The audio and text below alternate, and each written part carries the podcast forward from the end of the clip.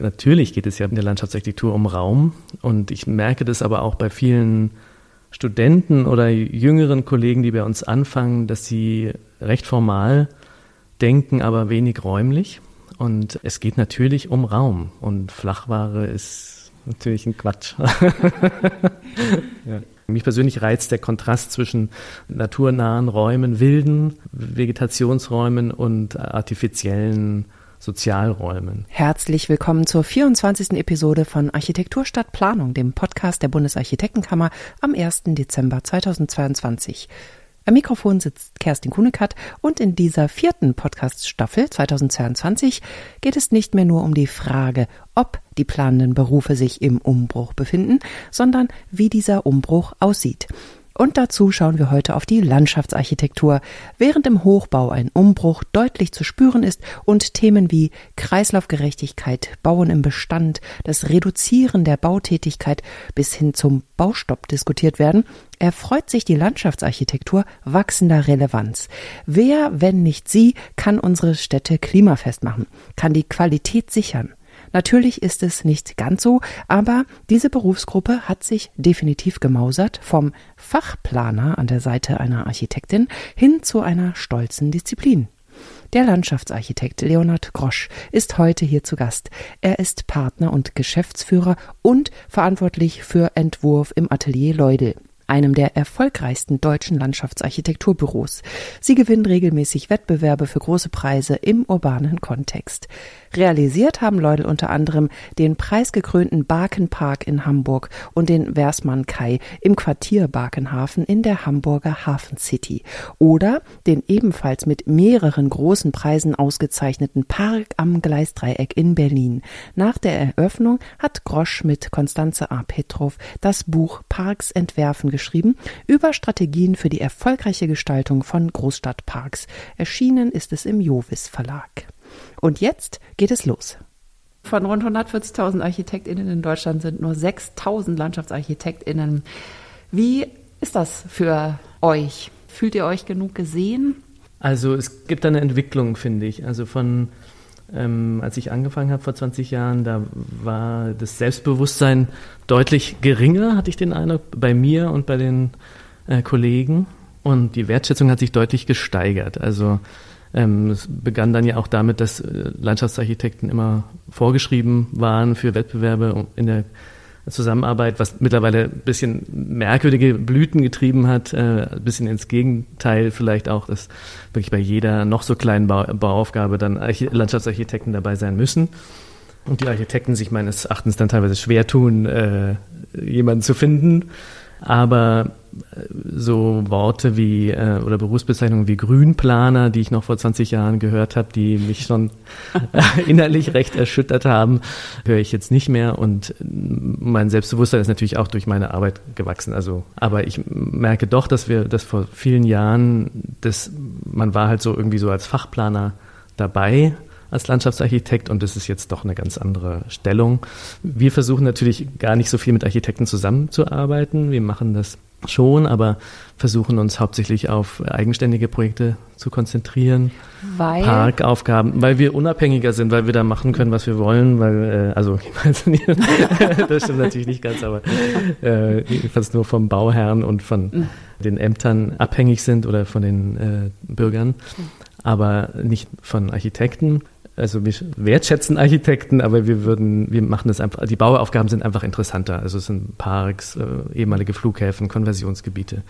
Das ist meistens interessanter als Bauaufgaben mit Architekten von Ausnahmen abgesehen. Ich habe gelesen auf eurer Website, dass du erst Architektur studieren wolltest und dich dann nach einer Ausbildung zum Staudengärtner umentschieden hast für Landschaftsarchitektur. Mhm. Hast du das je bereut ich habe es nicht bereut. Ich habe eigentlich genau das gefunden, wo ich meine Nische gefunden habe, würde ich sagen. Also ich merke schon, dass ich eher von der Architektur herkomme und von, von der Stadtplanung als von der ökologischen Seite. Aber ich bereue es nicht und ich glaube, ich wäre auch nicht so gut gewesen oder wäre vielleicht nicht so erfolgreich gewesen, wie ich das jetzt bin. Das klingt jetzt sehr komisch.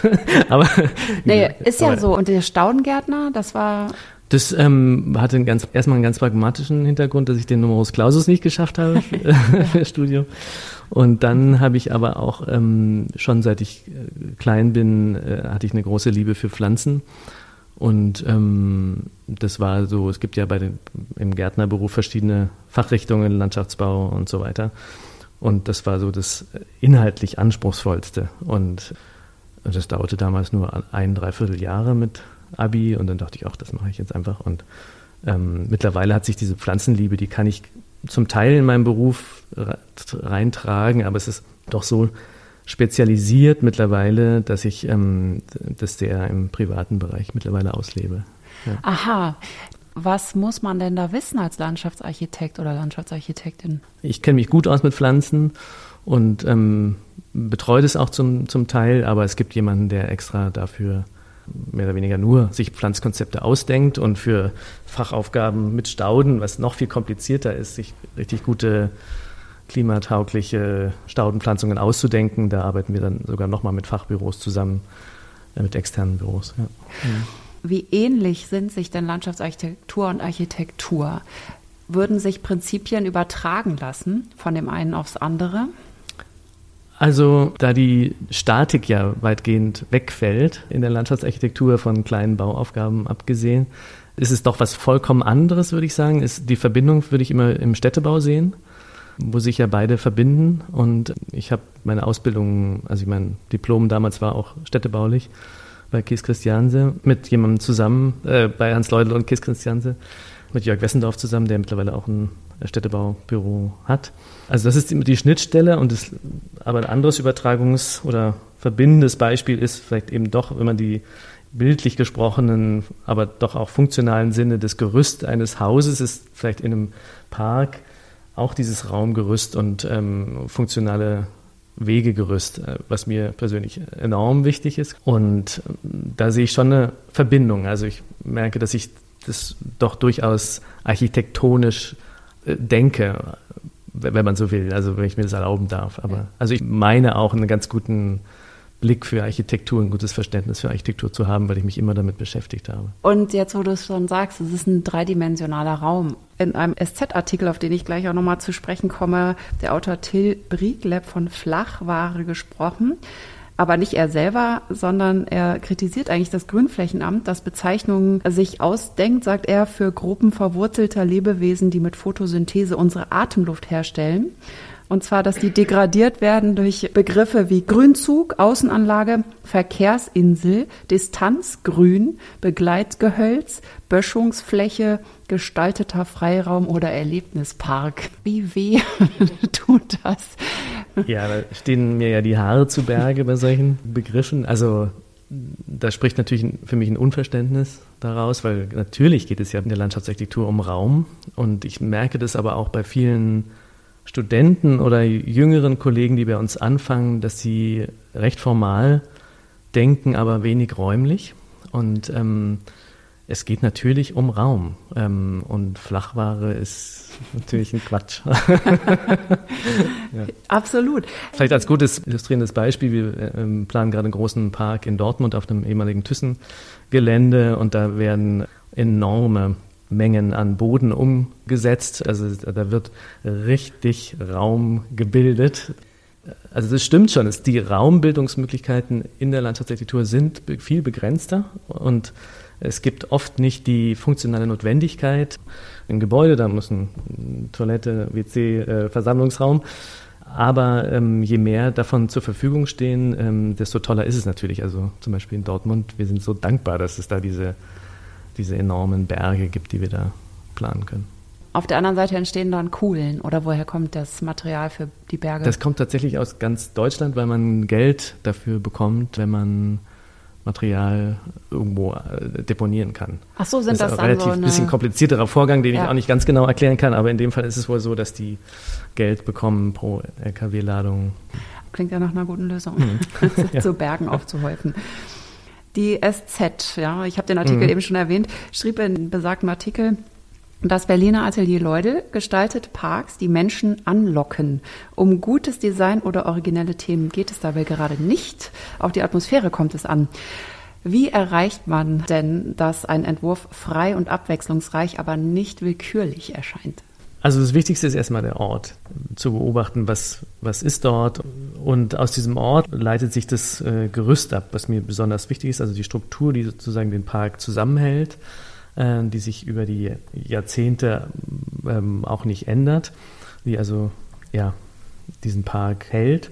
Und ähm, dann versuchen wir das Programm äh, das dritte wäre sozusagen die Füllung, die in das Gerüst reinkommt, wenn man sich jetzt so ganz bildlich mhm. äh, spricht. Und die darf sich eben über die Jahrzehnte auch äh, ändern, ob das ein Hundeauslauf ist oder ein Spielplatz oder dergleichen.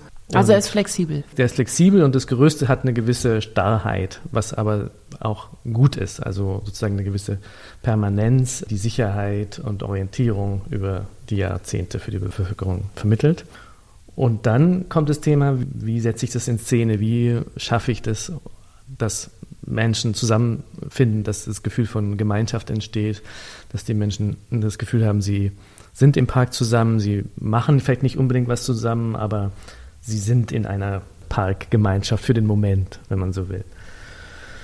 Das hat eben viel mit Animation, mit Inszenierung, wer macht was, wer schaut zu, und so weiter zu tun. Äh, deshalb haben wir zum Beispiel oft dieses Thema der Tribünen im Park. Das haben wir auch in anderen Parks jetzt, finde ich, erfolgreich ausgeführt, weil viele Leute, das beobachte ich zumindest auch, das wollen, dass man ihnen zuguckt. Also die haben da eine Lust dran, sich zur Schau, das, was sie machen, zur Schau zu stellen. Dadurch entsteht ja Interaktion und dann entsteht was. Bei dir entsteht dann aber auch sozusagen im, im Laufe des Entwerfens die Idee, welche Handlung da stattfinden könnte und wie das sich gestaltet. Genau. Also welche, ja. welche wenn man es Mobiliar nennen wollen würde, so eine Tribüne, wo ist die, wie ist die am besten ja, genau. äh, konzipiert? Ja. Ja, es geht oft um so äh, die Umsetzung ganz einfacher Themen. Ich will nach Westen sitzen mit einem Getränk in der Hand und die Abendsonne genießen und mich dabei unterhalten und wie, wo ist da der beste Ort dafür? Also es geht um ganz grundlegende äh, Bedürfnisse, die ich umsetzen will in einem Park. Mhm. Also wie kann ich dann eben Orte schaffen? Wie kann ich Atmosphären schaffen, die in sich interessant genug sind, dass ich die als Besucher bemerke und sage, aha, hier möchte ich gerne sein, dieser Ort hat die und die Charakteristik und unterscheidet sich von dem anderen Ort. Also darum geht es dann. Also das sozusagen Zusammenspiel von allen Dingen, Vegetation, äh, Programm, Gerüst und Kommunikation fasst es sozusagen in eine Atmosphäre zusammen. Und da ist natürlich ein Ziel und auch eine Kunst, möglichst charakteristische Orte zu schaffen. Und du hast auch in deinem Buch den Park am Gleisdreieck auch als Beispiel genommen, um diese Konzepte aufzuführen, mhm. Dass man das auch mal nachvollziehen Ja, für mich kann. ist tatsächlich, äh, also hört sich vielleicht ein bisschen, ein bisschen so baukastenmäßig an, aber für mich ist es nach wie vor in seiner Einfachheit eine gute Hilfe, meine Entwürfe zu strukturieren. Ja. Ähm, ja, ich verstehe ich total. Ja. immer nach wie vor so vor. Es gibt Abwandlungen, es gibt Themen, die dazukommen, aber eigentlich lassen sie sich immer subsumieren unter den ja. Themen, die ich genannt habe. Es gibt noch drei mehr, Maßstab und Detail und noch eins. Aber ich finde diese Einfachheit auch gut. Das ist, finde ich, wie mhm. beim Drehbuchschreiben, weil man hat dann auch ein klares Gerüst. Mhm. Ja, genau. Und in diesem Gerüst findet dann dieser Plot statt. Aber nicht jeder Film, der in diesem Gerüst sozusagen gebaut wird, ist gleich direkt gut. Ne? Also ich meine, man muss sozusagen, das ist nur eine Hilfe, mhm. aber die Entwurfsarbeit bleibt sozusagen ja, ja nicht und aus. ist ja auch nicht, er ist ja auch immer anders, weil der Ort immer anders ist. Deshalb ist ja so wichtig. Dann entsteht natürlich immer ein ganz anderer Park und ja. weil sich auch ja, es gibt natürlich auch Bedürfnisse und so weiter und Vorgaben, die, die anders sind. Also dadurch entsteht innerhalb dieser einfachen Methode entstehen dann immer ganz unterschiedliche Parks. Wenn ich da mal wieder zum Drehbuch, da könnte man sozusagen auch sagen, von diesem Skriptgerüst, das immer gleich ist, da kann, ist einmal eine Komödie drin, einmal ein Horrorfilm und einmal ein romantischer Film. Mhm. Vielleicht. Mhm. Ja. Im gleichen Gerüst, genau. aber völlig verschiedene ja, ja, Filme genau. sozusagen. Ein Horrorpark. genau. Und du hast auch, das habe ich auf der Website gesehen, du gehst auch zurück, um zu gucken, ob es funktioniert. Ja. Hm. Du hast Fotos gemacht, das kann man auf der Website sehen, die verlinke ich. Mhm. Und das finde ich auch Ja, das macht mir Spaß zu gucken, was, wie entwickelt sich ein Park und was funktioniert, was nicht und so weiter. Und, ja. Du guckst wie Deshalb sind die, ich fotografiere auch selber. Ja. Und da ist auch der Fokus jetzt bei den Fotos auf dem Menschen. Und nicht also auf dem Park, sondern wie verhalten die sich da. Auch die Frage, ist die Rechnung aufgegangen? Ja, ja, ja, genau. Hm. Manches geht auch nicht auf. Ja. Der Park am Gleisdreieck ist ja auch preisgekrönt, zu Recht. Also ich empfinde ihn als einen der schönsten Parks der Stadt. Man merkt es, dass man da willkommen ist als Besucher und mhm. irgendwie verstanden wird. Eben, mhm. dass einem nichts aufgedrückt wird, sondern man mhm. ist einfach gerne da und ähm, mhm. ja, kann sich da inspirieren lassen, Dinge mhm. zu tun oder Sachen entdecken. Und ähm, der ist sehr vielseitig, also vielschichtig. Ja. Wie lautet die Frage? Ja, genau, wie lautet die Frage? Ich habe gerade auch gedacht, ich werde jetzt nicht sagen, das ist wirklich gelungen. Also, das, genau, wie lautet die Frage? Was ist die wichtigste Aufgabe eines Parks eigentlich in der Stadt?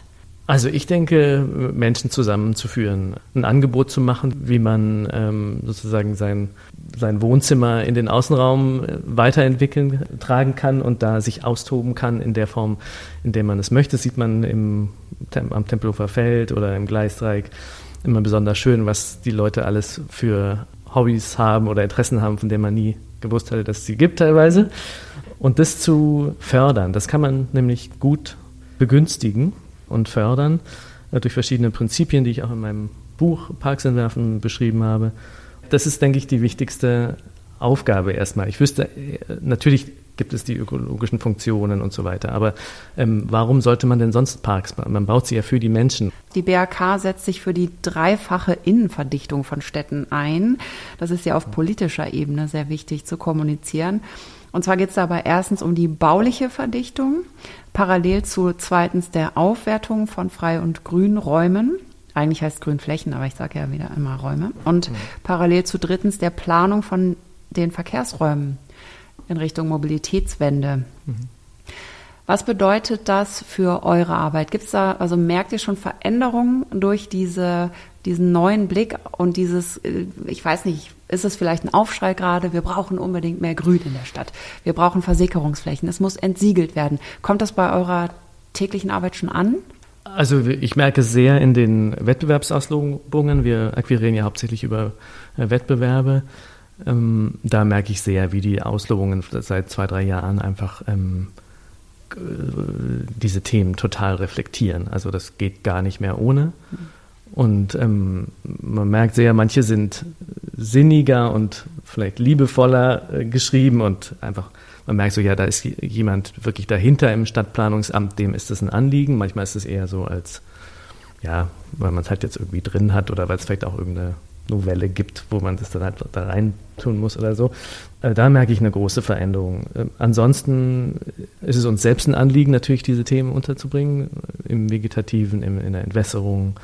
Ähm, wir überlegen selber gerade stark, wie könnte auch in Dortmund bei diesem Park besonders, weil wir da so sehr freie Hand haben. Es war ein Verfahren, wo, wir, wo es keinen Wettbewerb gab, sondern nur ein Verhandlungsverfahren. Das heißt, wir haben den Entwurf hinterher gemacht, nachdem wir das, die Aufgabe bekommen haben. Es ist immerhin ein 35 Hektar Park. Ähm, wie könnte eigentlich ein Park, aber da sind wir noch am Anfang, da kann ich noch nicht so richtig viel zu sagen, wie könnte eigentlich ein Park aussehen, wo sich diese Klima, wo sich die Klimawandeldebatte wirklich auch im Formalen und in der Gestalt äußert. Also wie könnte ein total reduzierter Park dann eigentlich aussehen? Oder weiß nicht, ob der dann reduziert ist, aber es gibt ja das, den Begriff der Suffizienz, mhm. den ich total inspirierend finde. Also was ist eigentlich, wie viel Park, wie viel Gebautes muss man eigentlich haben, damit es noch funktioniert und damit es nicht bloße Landschaft ist. Also man will sich ja, und, also wir, ich habe zumindest Interesse daran, dass es sich unterscheidet von einfach nur gehe irgendwo in die Landschaft außerhalb der Stadt. Aber wie könnte das dann wirklich aussehen, ohne dass man, weil im Moment ist man ja eher dabei, so Sachen, ja, es muss, äh, man macht Entwässerungsmulden, man macht das Ganze, was man jetzt so gelernt hat, man wählt andere Bäume aus und so. Aber es entsteht noch nicht, meines Erachtens, ähm, zumindest habe ich das noch nicht gesehen, eine wirklich andere Art von Park. Mhm. Und das wäre wirklich interessant, aber da bin ich auch noch am Anfang des Forschens und ja. äh, kann noch keine richtige Antwort drauf geben. Welche Rolle spielt denn die Pflege also gerade im Hinblick auf Stichwort Wassermangel zum Beispiel. Wie geht man damit um? Dass man vielleicht eventuell nicht die Ressourcen hat, den Park intensiv zu pflegen, aber er muss ja intensiv gepflegt werden, sonst verlottert er ja. Mhm. Also die Pflege ist für uns im Hinterkopf ein sehr großes Thema. Äh, beginnt meines Erachtens damit, dass ein Park möglichst wenig kleinteilig angelegt ist. Also dass ähm, je das ist meine, zumindest meine Überzeugung, je weniger Teile es gibt, die ich austauschen muss und je äh, desto einfacher ist ein Park zu, zu pflegen. Also alles muss ähm, möglichst robust sein, ähm, ja, große Bauteile, ähm, einfache Bauformen, ähm, Module, die ich austauschen kann und so weiter. Ähm, wenn du das Wasser ansprichst, Park in Potsdam gewonnen und da ging es sehr darum, ähm, das ganze Siedlungswasser äh, wird da genutzt und in Zisternen eingespeichert und dann kann es für die, für, für die Gartenbewässerung genutzt werden. Ähm, wenn zu viel Wasser da sein sollte, dann wird es in einen Graben geleitet und wird, fließt dann in das nahestehende Grabensystem System, äh, ab. Wenn es also bei, bei Starkregenereignissen, also wir pendeln ja immer zwischen Starkregenereignissen, also hier in, Brand, in Berlin-Brandenburg vielleicht eher die Trockenheit als das Starkregenereignis. Also zwischen Trockenheit und Starkregenereignis, also wir haben quasi zwei äh, Extreme zu lösen. Äh, also insofern geht es immer um Rückhaltung äh, und Speicherung und Vorhaltung für weitere Nutzung. Oder es geht eben, wie man es möglichst speichern kann oder eben äh, möglichst gut ableiten kann. Ja. Ein ganz wichtiger andere, anderer Bereich der Pflege ist natürlich, dass wir beobachten, auch in den Auslobungen, ähm, aber auch uns ist es ein sehr großes Anliegen, also noch bis vor vielen, ich würde sagen, zwischen bis in die 2010er Jahre war es ja noch, noch große Rasenflächen, oder ich würde fast sagen 2015, also wirklich eine sehr junge Entwicklung, dass man jetzt große Wiesen und wieder Ruderalbereiche neu anlegt, wollte ich schon fast sagen, also Bereiche verwildern lässt. Das ist wirklich ein neuer Aspekt und das ist natürlich dann viel pflegeärmere. Die muss ich dann vielleicht einmal im Jahr oder zweimal im Jahr oder vielleicht nur alle drei Jahre mähen oder nur die Verbuschung, nur die Gehölze rausnehmen. Und das ist natürlich viel pflegeärmer, als wenn ich jetzt eine große Rasenfläche habe, die also, ich auch noch wässern muss. Das habe ich nicht ganz verstanden, glaube ich. Also die äh, Wiese war so 2015 und jetzt ist nee. stattdessen eher Nee, also bis vor kurzer Zeit hat man ja äh, sehr große Rasenflächen geplant und Rasen ist so ungefähr das pflegeintensivste, was man haben kann, weil ja. muss man wässern, düngen. Wir kennen ja eigentlich perfekten Rasen hier in Deutschland gar nicht, im Gegensatz zu England. Also um guten Rasen zu machen, muss man eigentlich noch viel mehr machen, als in Deutschland gemeinhin gemacht wird. Wir sind schon sehr stolz, dass wir im Gleisdreieck eine Bewässerungsanlage haben. Deshalb ist der Park auch nicht braun im Sommer, wie viele Berliner Parks. Und eine Wiese muss man natürlich nicht wässern und die blüht und die muss viel seltener gemäht werden. Das ist natürlich ein großer Effekt. Und je wilder, das geht dann eben weiter zu Sukzessionieren. Eine Wiese würde ja, wenn man sie sich überlassen würde, sukzessionieren in einen Vorwald und irgendwann wird es dann Wald. Und ähm, Wald ist natürlich naja, jetzt will ein Ökologe wahrscheinlich großen Einwand erheben, aber äh, erstmal würde ich sagen, ist ein Wald natürlich viel pflegeextensiver als ein Rasen. Aber da hapert es gerade bei mir, der Unterschied zwischen Wiese und Rasen. Ah, ja, das Deswegen ich kennen viele nicht. Ja. Also eine Wiese ist hoch und blüht. Ja. Das war ganz ja, schlicht zu sagen. Wiesenblumen, man kennt es ja eigentlich, diese Streuwiesenblumen ja, und so weiter. Genau. Und sieht natürlich viel schöner aus. Ich weiß das natürlich, ich habe nur für die unwissenden Zuhörer ja, sehr gut. Ihr macht natürlich ja viele große Parks. Inwieweit ist das bei euch schon Thema, wo das Auto sich aufhält? Wenn man sich jetzt eben genau in die Richtung bewegt, Städte sollen grüner werden. Wir haben städtebauliche Projekte, zum Beispiel in München, so vielleicht gerade das, ja, ein großes städtebauliches Projekt Eckgarten heißt es im Münchner Norden, wo auf in einer ehemaligen nicht Kleingarten, sondern es war sowas, äh, also größere Gärten, wo man äh, Gemüsebau betreiben konnte, aber ein richtiges Wohnhaus drauf stand. Ich weiß gar nicht, wie der Begriff dafür eigentlich ist. Da soll ein sehr, sehr dichtes Wohngebiet entstehen. Und da versuchen wir, also den gesamten Baumbestand zu erhalten, was leider aus vielen, es wird natürlich dann alles immer viel komplexer, nicht ganz glückt, aber das ist für uns ein großes Thema. Ich merke nur, ich halte mich privat sehr gerne in Amsterdam auf, weil ich es eine sehr, sehr äh, schöne Stadt finde. Und mir fällt immer wieder auf, wie viel menschlicher und wie viel weiter die da einfach sind. Also wie, wie sehr die das Thema Bepflanzung in die, äh, in die Stadt mit reingetragen haben. Ganz selbstverständlich. Sowas, wo man immer bei uns gedacht hätte, ja, das funktioniert ja eh nicht. Aber da funktioniert es eben doch. Also bepflanzte Streifen einfach in der in der Stadt, in der Siedlung. Die Bewohner kümmern sich offensichtlich dann darum oder Entwässerungsmulden überall. Also ich zeige jetzt vielleicht ein bisschen ein rosiges Bild, aber es ist äh, der Verkehr, alles ist ultra fahrradgerecht, ist kaum zu glauben, wie fahrradgerecht da ist. Also es begeistert mich jedes Mal. Es macht einfach so viel mehr Spaß durch diese sehr warmherzigen, menschlichen Städte zu fahren. Ich bin vielleicht jetzt wirklich ein bisschen zu euphorisch, aber in Holland gibt es bestimmt auch Probleme. Aber ähm, es ist wirklich, ähm, ich, es fällt mir sehr auf. Es wirkt wie Jahrzehnte voraus. Mhm. Und ähm, das versuchen wir zum Beispiel im Eckgarten auch, sind da aber äh, viel ambitionierter angetreten und mussten jetzt aufgrund der Verwaltung, tatsächlich nicht der höheren Verwaltung, sondern der operierenden Verwaltung, leider doch einige äh, einiges zurückstecken, aber dennoch wird es ein recht ambitioniertes Quartier, ja. wo ja. das Auto eine Rolle spielt, aber eine sehr geringe Rolle. Mhm. Ja.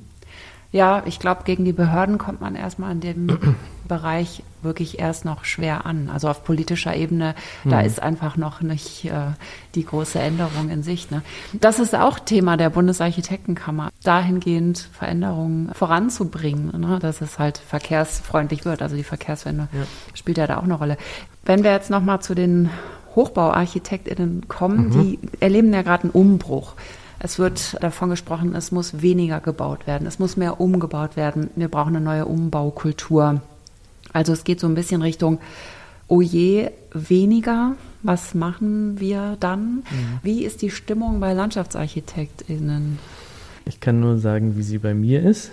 Also du fragst ja sozusagen, wo geht die Reise hin mhm. und wo, wo, was wünsche ich mir vielleicht persönlich. Also mich persönlich reizt der Kontrast zwischen naturnahen Räumen, wilden Vegetationsräumen und artifiziellen Sozialräumen. Und ähm, ich finde, also die Sozi Sozialräume, die fände ich zumindest gut, wenn die immer, also die, die muss es in dem Park vermutlich weiterhin geben. Und wir werden aber versuchen, immer noch mehr, also unsere Parks haben meines Erachtens schon sehr viel Grün, immer noch mehr wilde, naturnahe Flächen anzubieten, aber die haben meines Erachtens eben dann nur einen Reiz, wenn man ihnen einen Kontrast, hm. den ich gerade beschrieben habe, gegenüberstellt. Also da würde für uns weiterhin die Reise hingehen und äh, uns, für uns würde die Reise, wie ich äh, eben schon sagte, eben dahin gehen, wie kann so ein Park dann aussehen, der diese ganzen Themen wirklich in eine neue Art von Park überführt und wo sich das dann auch räumlich und formal äußert. Mm, ja, aber die Stimmung kann ich nicht ganz genau sagen. Ich habe gedacht, dass es wahrscheinlich ein bisschen besser ist, weil man ja jetzt mehr braucht davon. Also die Relevanz, äh, die Relevanz. müsste ja de deutlich zunehmen, ja, doch, doch. Ja. Also ja. Ach so, ja, ich hoffe sehr noch, dass wir mehr noch in diese Ingenieursthemen einbezogen werden, die ja bisher oft eben Ingenieursdomäne waren. Ähm, Was genau meinst du jetzt? Wie können große Kanäle, große Solarparks, äh, mhm. wie können große Windkraftparks, wie können die gestaltet werden, wie können das ähm, ja, ich merke gerade, ich rudere ein bisschen. Ich kann es nur bei den Architekten sagen. Also wie zum Beispiel ein Wasserkraftwerk wurde bisher ja oft von einfach von Ingenieur, äh, Ingenieuren entworfen, aber dann es gibt ein ganz tolles Wasserkraftwerk im Süden von Deutschland, das äh, eine tolle architektonische Ausformulierung erfahren hat und da merke ich so, da liegt so viel Potenzial drin. Aber ich stehe gerade auch ein bisschen auf dem Schlauch, was die eigentlich diese Bauaufgaben sein könnten. Und die Verschmelzung von Park und Architektur habt ihr da vielleicht auch schon mal also Ambitionen? Ich ähm, habe neulich mit Verschmelzung? Ja, ich habe neulich mit jemandem gesprochen, der ist Professor und forscht an Häusern, die mit Bäumen zusammenwachsen. Mhm. Also es ist kein Baumhaus im klassischen Sinne, das in der Krone sitzt, sondern das Haus wird gebaut, der Baum wird gepflanzt ziemlich nah an, den, an dem Haus. Mhm. Die Krone wächst dann sozusagen mhm. um dieses Haus und man wohnt dann in der Krone, die aber ziemlich bodennah schon anfängt, also im zweiten Stock schon anfängt. Und ja. die Häuser sind drei, viergeschossig. Wir arbeiten tatsächlich mit diesem Professor zusammen. Ich weiß aber, ähm, ich bin ja. gar nicht eingebunden in das Projekt. Wir machen in München das äh, Museum für Naturkunde. Ferdinand Ludwig. Ja, genau. Ja. Das ist er wohl. Und ja. ich bin aber nicht eingebunden. Deshalb kann ich so wenig drüber sagen. Aber ja. Das ist etwas sehr Spezielles, ne? Aber ihr seid da sozusagen auch offen für solche Versuche.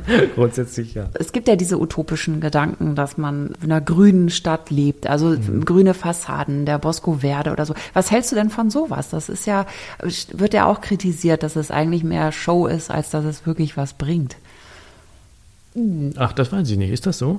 Ja, ich wollte eigentlich dich fragen, was du davon hältst. ich habe die letzten Studien nicht gelesen. Ähm, meine Information ist, dass es durchaus äh, eine ganze Menge bringt, wenn äh, Fassaden wirklich begrünt werden. Äh, meines Erachtens bringt es einen deutlichen Kühlungseffekt. Ah ja. ja. Und Dachflächen, die grün sind? Machen wir auch, haben auch zwei, drei große Projekte damit, aber machen wir doch nicht so gerne, merken wir gerade. Ach, also wir machen wirklich am liebsten Parks.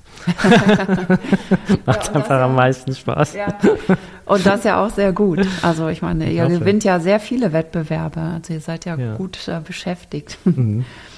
Wir haben übrigens gerade den Berliner, den Wettbewerb für Tegel gewonnen, jetzt für Gesamttegel wenn ich das jetzt mal hier so kurz an, einfließen ja, gratuliere. lassen darf. Wow. Äh, wir hatten ja schon den Bereich ja. für das Hauptgebäude und jetzt haben wir nochmal das gesamte Flugfeld. Krass. Das freut uns sehr, weil ja, wir da... das ist toll. Ähm, das sind immerhin 140 Hektar oder so. Jetzt ja. können wir nochmal einen großen Berliner Park machen, der übrigens sehr extensiv wird. Also es wird sehr, da hat sich so über die Jahre so eine Heide gebildet und die soll also zum großen Teil erhalten und dann durch Schafe beweidet werden. Ja.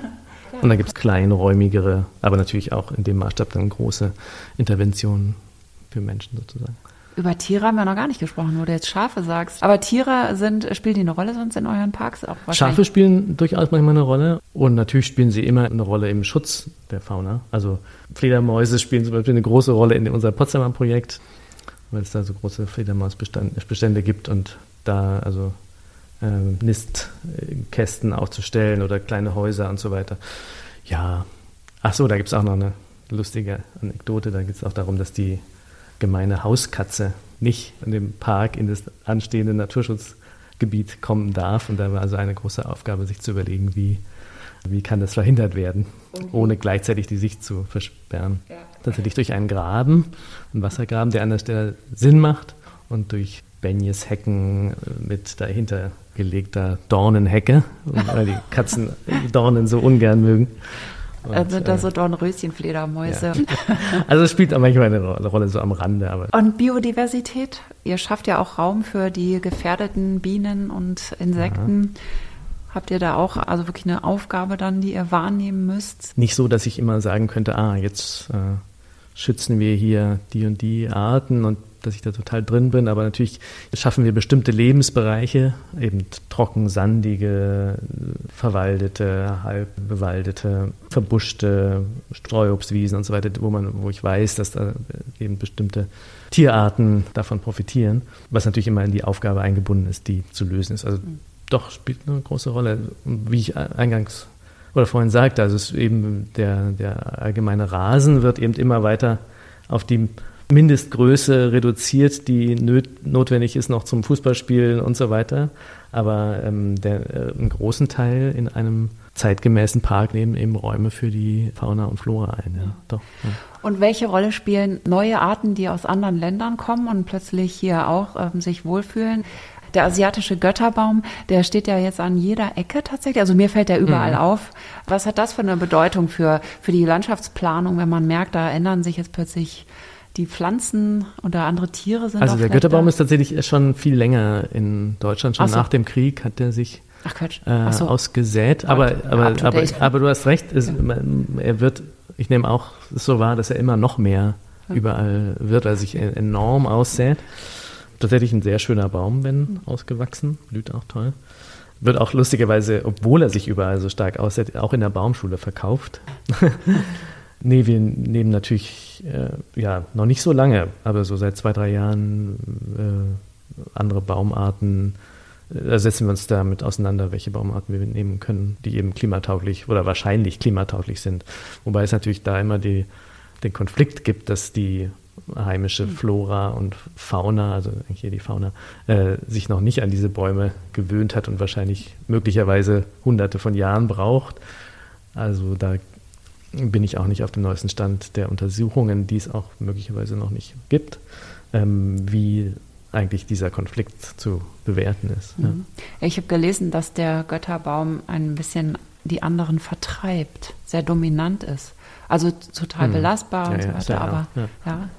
Und dann verschwinden die anderen. Also viele Tierarten sind ja tatsächlich enorm spezialisiert. Ne? Es gibt Schmetterlingsarten, die nur auf einer Pflanzenart ihre Nachkunft ausbringen. Da lohnt es sich schon, eben gezielten Naturschutz zu betreiben und diese Pflanzen dann zu fördern, weil ich vermute, dass sich diese Schmetterlingsart auch nicht so schnell umstellen wird. Ja. Arbeitet ihr dann auch da mit dem NABU oder so zusammen? Oder ich meine, ihr kriegt ja wahrscheinlich nicht immer bei Bauherren durch, dass jetzt die eine bestimmte Pflanze da sein soll, um ein bestimmtes Tier zu schützen. Wer ist da mit euch im Boot? Es wird meine Sachen von den Ämtern immer schon sehr stark ja. von der Naturschutzbehörde beaufsichtigt. Das ah, ja, müssen wir ja auch genehmigen lassen alles. Ja. ja. Aber die werden jetzt andersrum nicht von euch beraten, sondern die werden sozusagen. Wir haben auch ökologische Berater, die, die wir als Subunternehmer äh, beschäftigen oder die mit uns zusammenarbeiten und ja. Sucht die Politik da auch Beratung von euch als Fachleute? Oder ist das noch nicht Bisher so? noch nicht so. Bisher noch nicht so. Naja, ja. das kann also ich mir vielleicht eher bei den Ökologen, aber nicht bei den Landschaftsarchitekten. Ja, ja schade eigentlich. Also ich meine, ich, ja, ich denke, das wäre gut. Welche Beziehung der Verwaltung wünschst du dir denn zur Landschaftsplanung? Also wir hatten ja eben dieses hanebüchene Vokabular schon. Mhm. Was wäre dein Idealverhältnis des Amtes oder der Behörden zu grünen Flächen, grünen Räumen oder Parks in Städten? Das ist natürlich eine ganz heikle Frage. also ich erlebe ganz unterschiedliche Verwaltungen und Bauherren. Manche sind enorm konstruktiv und es ist wirklich eine sehr gute Zusammenarbeit auf Augenhöhe. Teilweise erlebe ich auch ein bisschen träge Verwaltungen und wünsche mir, so wie bei dem Münchner Projekt, wo wirklich auch wortwörtlich gesagt wurde, ähm, ja, das haben wir aber schon immer so gemacht und müssen wir jetzt auch nicht mehr ändern, so ungefähr, dass da mehr Offenheit sich zeigen würde. Also ich wünsche mir eine gute Zusammenarbeit auf Augenhöhe, wo man sich respektiert und versucht, ein gutes Parkergebnis im Auge zu behalten. Also im Moment, ich, ich, das fällt mir gerade so ein, irgendwie habe ich den Eindruck, dass am Anfang meiner Berufes hat sich mehr nach Widerstand angefühlt und jetzt fühlt sich doch in vielen Projekten mehr nach einer äh, gemeinsamen Sache an. Mhm. Das kann ich doch vielleicht so sagen. Ja. Vielleicht gab es da auch nochmal einen Generationenwechsel, kann auch sein. Ja. Ich bin ja nicht so furchtbar alt, aber. Ja. Nee. aber vielleicht ist es auch tatsächlich durch, die, durch das Bewusstsein in Sachen Klimawandel, dass es das auch nochmal verändert hat. Das hat natürlich den ganzen Sachen einen gewissen Druck oder Unausweichlichkeit verliehen, ne? dass man gemerkt hat, ja, nee, irgendwie müssen wir jetzt mal was machen. So. Ja. Das heißt, die Entwicklung ist eigentlich von euch als Fachplaner, was ich auch nicht wusste, weil ich meine, ihr seid Landschaftsarchitekten, ihr seid ja keine Fachplaner, aber mhm. du hast mhm. eben gesagt, Fachplaner erst und jetzt gehört ihr zu der Gruppe von Leuten, die die Stadt retten können, ja, so in dem Sinne von Klimakatastrophe im Angesicht. Ne? Ja, oder zumindest günstig beeinflussen, ja, ja retten vielleicht nicht. ja, man kann ja mal ein bisschen auf den Tisch den Begriffen. Okay. Vielen Dank für das Interview, Leonhard Grosch. Danke.